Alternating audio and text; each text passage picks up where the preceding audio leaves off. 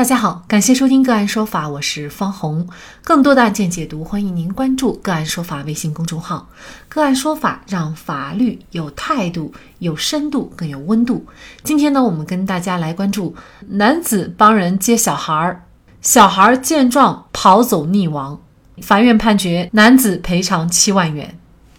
李小雨是新安县一所小学的一年级学生，他的父母离婚以后啊。他就由母亲抚养。由于父母长期在外务工，他一直和奶奶一同生活。而谭小小呢，又是李小雨的同班同学，住在同一个村子。他们都接受学校课后延时服务，平时下午六点放学。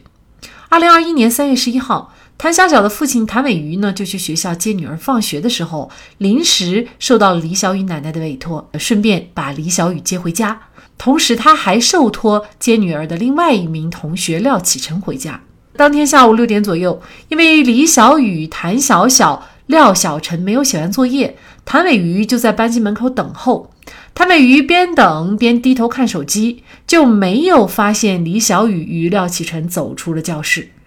李小雨和廖启晨走出校门，保安发现以后，把廖启晨叫回学校，而李小雨则独自出校门离开。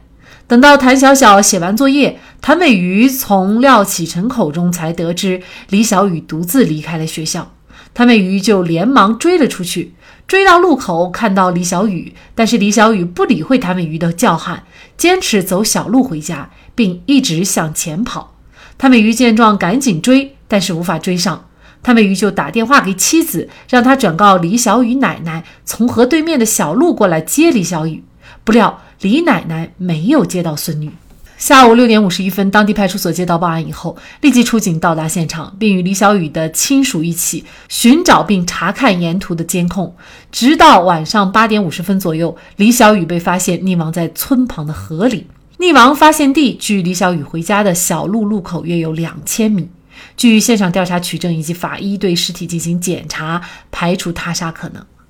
李小雨溺亡以后，李小雨的母亲和父亲受到了极大的创伤，认为学校谭伟瑜和李小雨的死亡有着因果关系，于是起诉到新安县人民法院，请求法院判令学校谭伟瑜连带赔偿死亡赔偿金、丧葬费、误工费等各项经济损失，扣除学校已经先行赔付的丧葬费五万五千块钱，共计需要赔偿七十四万元。学校辩称，李小雨不是在学校学习生活期间受到的人身损害，学校对李小雨的溺水身亡没有过错，依法不应该承担侵权赔偿责任。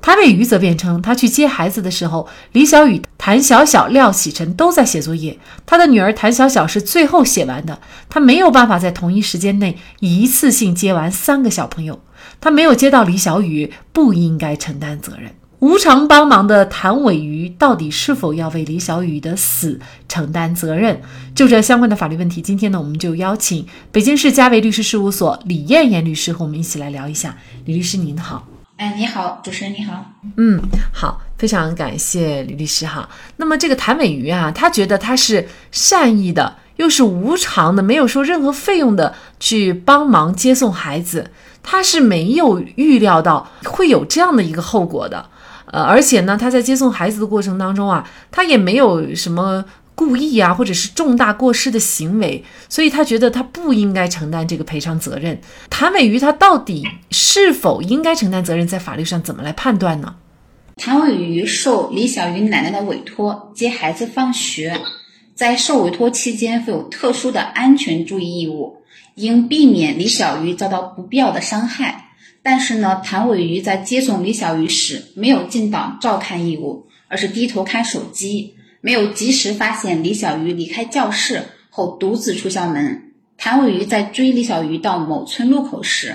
李小鱼表示要走小路回去。谭伟瑜已经预见到李小鱼一个人走小路回家必然过河，而河床涨水有危险，没有将孩子叫回，错失了挽回悲剧的一次机会。存在疏忽大意的过失，因此谭伟瑜对于李小鱼的溺水身亡负有一定的责任，这个也是在法律上有依据的。根据最高最高法关于人身损害赔偿的一个适用法律解释第四条，本案中谭伟瑜存在过失行为，所以法院判决承担百分之十的赔偿责任。当然啊，我从网上看到很多网友替谭先生喊冤，认为让他承担责任过于苛责。谭先生当时也是碍于有两个孩子需要照顾。咱们先假设谭先生不承担责任的一种情形，如果谭先生跑过去揽下孩子，耐心劝说说此时啊过河危险，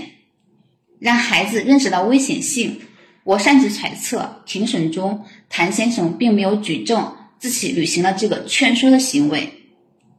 并且马上通知奶奶过来劝说，等到孩子奶奶来了再走，就可以不承担责任。因为本案中，嗯，对方那个死者家属是举证证明谭先生有责任的，但谭先生没有一个举证证明自己不承担责任的一个行为。也就是说，其实谭先生他承不承担责任和。呃，收不收钱是不是无偿的？其实是没有这个直接的关系的，是吧？是的，因为它属于无偿帮助行为。嗯，也就是说，你只要是答应帮忙了，那么你就要承担啊最基本的一个安全保障义务，是吗？对，是的。那么谭先生他呃自己也说，他这个家庭条件啊也还是啊比较艰难的哈。呃，除了赚钱要养活一家四口，还要省出钱赔偿死者家属。呃，而且呢，一时半会儿也拿不出那么多钱，他就觉得好像做这种事情没有想到也有责任哈。看来以后帮人要想想啊有没有风险。您怎么看？就是有一些像我们刚才所说的网友质疑的，就是帮人要担法律风险这个问题呢？首先，唐先生啊，他无偿替李女士接送孩子，的确属于善意行为，在道德及法律层面值得肯定。呃，我认为只要大家遵循一个初心，像对待自己一样去善意的对待他人的标准要求自己，且应当保持谨慎小心的处事原则。我个人还是建议大家发挥咱们中华民族的传统美德，互帮互助，共创美好社会。嗯，我再次想到想到您之前有一个案子，在二一年应该是咱们采访的一期节目，山东济南的全职妈妈帮熟人无偿接送孩子两年半。回家途中，孩子从车后座意外跌落受伤，二审改判不承担责任，其实就是没有风险。此案中那个妈妈就是尽到了一个谨慎的一个义务，然后她是把自己的孩子放在了一个有风险的那个脚踏板上，然后而去把那个朋友的孩子放在了一个后座上。所以说，呃，这个帮人是不存在一个风险的啊。当然，如果你不谨慎的帮助他人，是有风险的。嗯，对于被帮助的人，我想说一句话是：如果出现意外事故，不应该迁怒于帮助我们的人，寒了好人的心。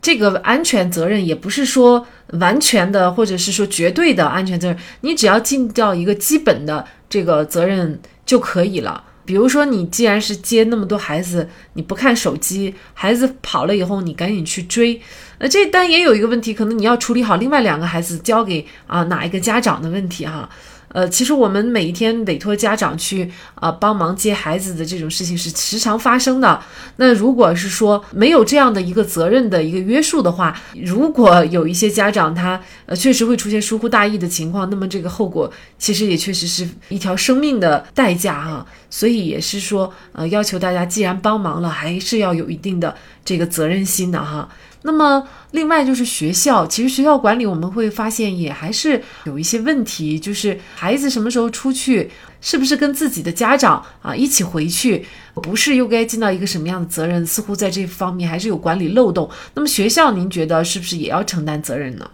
对，本案中学校也要承担一个管理的责任，法律依据也是有的，依据民法典第一千一百九十九条。他他是个无民事行为能力人，在幼儿园、学校啊生活期间受到人身损害的，幼儿园应当承担侵权责任。但是能够证明尽到教育管理职责的，不承担侵权责任。但本案中您刚才也提到了，他是有一个孩子出了校门，他们竟然不知道，这种东西在存在一个管理的漏洞，而且这个条还推就是说属于过错推定的责任。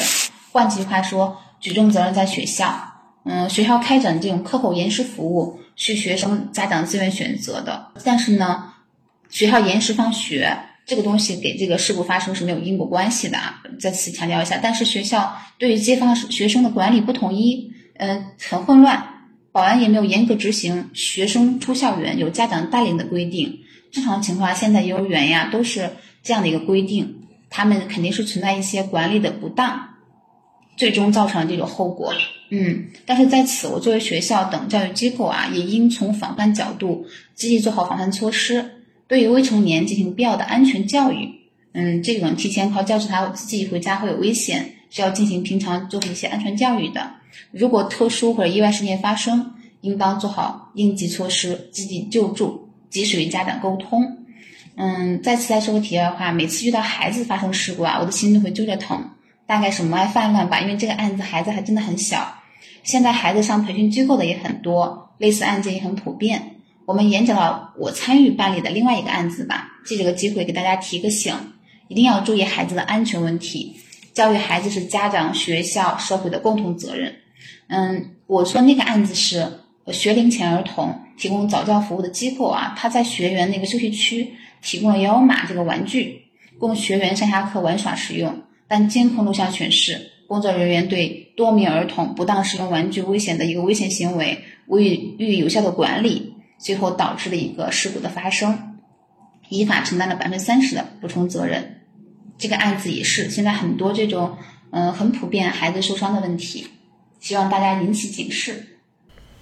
最终，新安县法院酌定对李小雨的溺水身亡由李小雨的父母承担百分之六十的责任，学校承担百分之三十的责任，而谭伟瑜承担百分之十的责任，也就是学校要赔偿李小雨的父母十八万多元。这其中呢是已经扣除学校支付的五万五千块钱，而谭伟瑜呢需要赔偿李小雨的父母七万多元。其实大家可以注意到，本案有一个前提，就是谭伟瑜并非像见义勇为一样自告奋勇的去帮忙，而是答应帮忙。其实这就存在一个约定的义务。我们常说受人之托，忠人之事。如果谭伟瑜觉得三个孩子一下接不了的话，其实是可以不用答应的。另外，本案当中显然孩子的家长承担的是主要责任，在接送孩子方面有一条其实是非常有必要和孩子沟通的，就是只有谁谁谁来，你才可以跟着走。如果接孩子的人员有变化，就要提前的和老师沟通，请老师告知孩子。好。在这里再一次感谢北京市嘉维律师事务所李艳艳律师。更多的精彩案件解读，欢迎您继续关注我们“个案说法”的微信公众号。如果您有相关的法律问题，也可以添加幺五九七四八二七四六七的的微信号向我们进行咨询和交流。感谢您的收听，我们下期节目再见。